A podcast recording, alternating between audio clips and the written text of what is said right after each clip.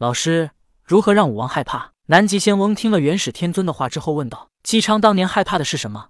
同样作为帝王，武王现在害怕的也是什么？”元始天尊胸有成竹的说道。他看南极仙翁似乎不懂，便接着说道：“当年姜子牙讨伐北伯侯崇侯虎，他斩下了崇侯虎的脑袋给姬昌看，便把姬昌吓得一病不起，直到最后病死。”南极仙翁却摇了摇头道：“老师，那姬昌在有里城囚禁七年，身体本就不好，这才会被轻易吓死。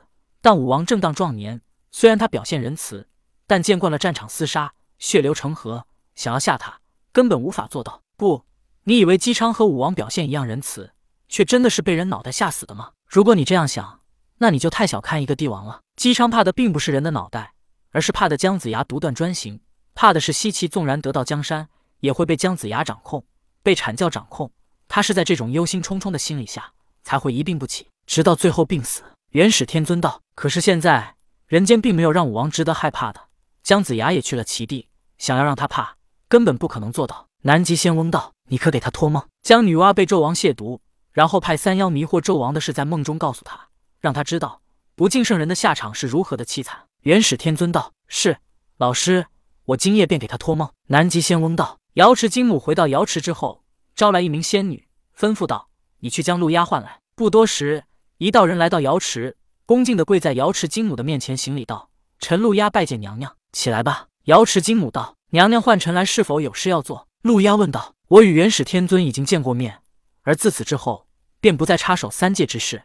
今天召你来，是最后吩咐你一件事。”瑶池金母道：“娘娘当年救了小臣，无论何事，但凭娘娘吩咐，纵赴汤蹈火也在所不辞。”陆压叩头道：“当年事不提也罢，你要感谢的人不只是我，还有女娲，这也算是你的命数。”只是人间再无火神祝融。瑶池金母道：“原来陆压本体为火，他便是当年大名鼎鼎的火神祝融。只因水与火完全不相容，他与水神共工矛盾频发，直到爆发了最后的大战。水神共工与火神祝融大战，结果两败俱伤。水神共工为了打败火神祝融，拼尽全力怒触不周山，想要撞断天柱，引来天河水为他所用。但他高估了自己的能力，也太低估了天柱不周山的坚硬程度，导致他撞山而死。”但不周山同时也被他撞断，共工这个举动导致天塌地陷，天河水泛滥人间，洪灾肆虐人间，天柱断，红军怒，水神共工已死，火神祝融就承担了圣人们所有的怒火。红军本要一掌拍死火神，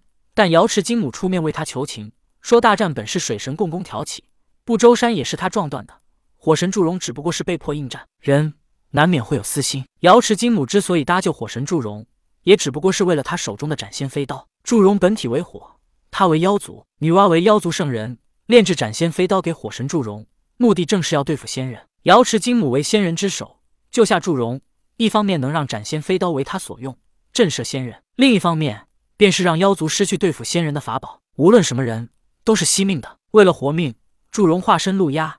此后世间再无火神祝融。妖族内斗导致天塌地陷，如果想要救下祝融，最终结果便必须由女娲这妖族圣人来承担。他要把天补好，还要想办法治理人间洪灾，于是这才有了女娲求老君炼制了定海神针，从旁协助大禹治理洪水的事。也正是在此之后，红军看到妖族不顾一切的行动，便有目的的让人铲截三教势力快速崛起，方便他掌控，也方便三界的稳定。也正是在此之后，传出了女娲与大禹暧昧的事，导致伏羲心灰意冷之下，天地人三皇去了火云洞。一方面三皇是被逼，另一方面他们也不得不去了。因为人产劫三教势力大涨，他们也无容身之处了。此后，祝融便化身陆压，一直居住在西昆仑瑶池的旁边，奉金母为主。自此之后，他便不在人间出现。三界中人连陆压是谁都不知道，更别提火神祝融了。这也是陆压去到人间参与封神大战，却无人认识他的原因。为了活命，他连容貌都改了。想要活命，陆压便必须与以前的火神祝融划清界限。祝融早已经死了，他确实该死。能苟延残喘至今，已是小臣之福。听了瑶池金母的话之后，陆压说道：“你也跟随我多年，无需多礼，起来吧。”瑶池金母又说道：“是娘娘，还请吩咐要小臣做何事？当年我早有计划，便让你把斩仙飞刀留给姜子牙，但料不到元始天尊居然如此狠辣，真的能狠心对姜子牙不管不顾。那么斩仙飞刀想通过姜子牙的手到陛下手中，或许有些艰难了。你本就是斩仙飞刀的主人，此一去。”从姜子牙那里收回斩仙飞刀，我已答应不管人间事。你是我的人，也不好插手。你可暗中通过别的方法，将斩仙飞刀交到陛下手中。”瑶池金母道：“是，娘娘，小臣这就去做。”答一声之后，陆压要走，瑶池金母又叫住他道：“你此一去，还有一件事要做。”